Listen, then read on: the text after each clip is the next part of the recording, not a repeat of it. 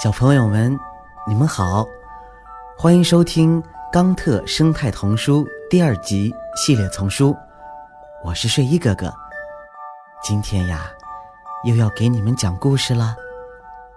好啦，故事呀，开始了。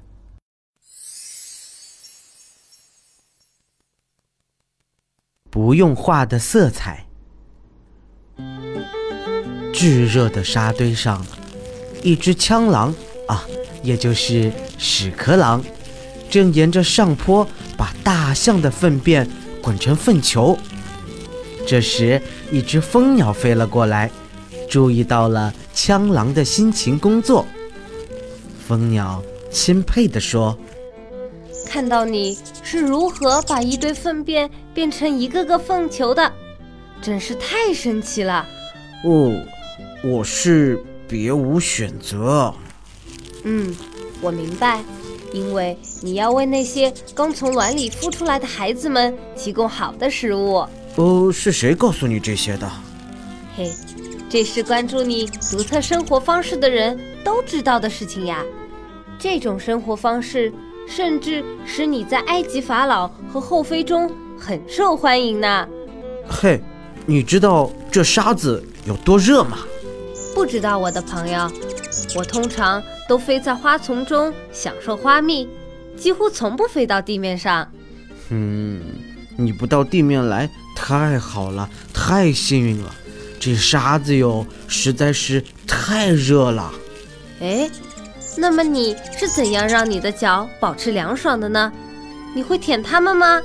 当然不是，我可没有那么多唾液来保持凉爽。我呀。嘿嘿，用这堆粪便？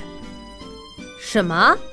我从没听说过有谁坐在一堆粪便上来保持凉爽。这是一堆新鲜的粪便，所以呀，它是湿润的。真的吗？嗯。那么告诉我，蜂鸟，潮湿的东西暴露在太阳下会发生些什么？呃，它会变干。尤其是在这么热的环境中，那么表面的水分蒸发后又会发生什么呢？当然是温度降低喽。你说对了，这样做不仅仅是为孩子们储备食物，同时也可以让我的脚保持凉爽。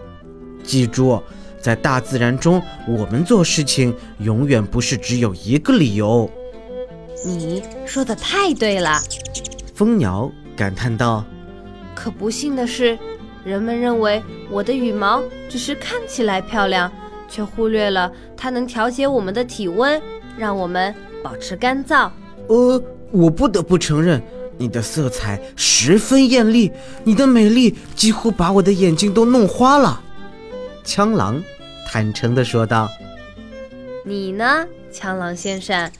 你的那些令人难以置信的圣甲虫兄弟们，同样有着漂亮的色彩。”而且，天然，无毒。的确，圣甲虫的亮绿色在古埃及很受欢迎的。著名的奈菲尔提蒂皇后还将一只甲虫放进了她的项链中，使其色彩在她去世的几千年后都始终保持亮丽。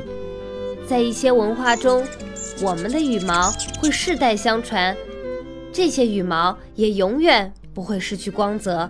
这是因为我们的亲戚甲虫和蜂鸟们已经学会了仅仅利用光泽度，而不用任何颜料来制造色彩。要是再有一位奈菲尔提蒂皇后来彰显我们的美丽就好啦，我的枪狼朋友。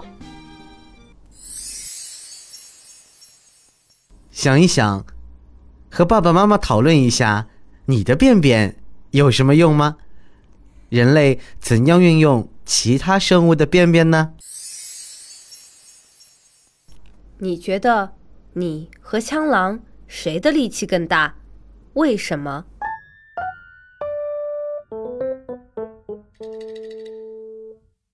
您刚才收听到的是由环保部宣传教育中心引进，学林出版社和喜马拉雅联合出品，李潇钦和黄鑫播讲的。冈特生态童书第二集系列丛书，还有很多好听的故事，不要错过了。感谢你的收听，让我们下期再见，谢谢。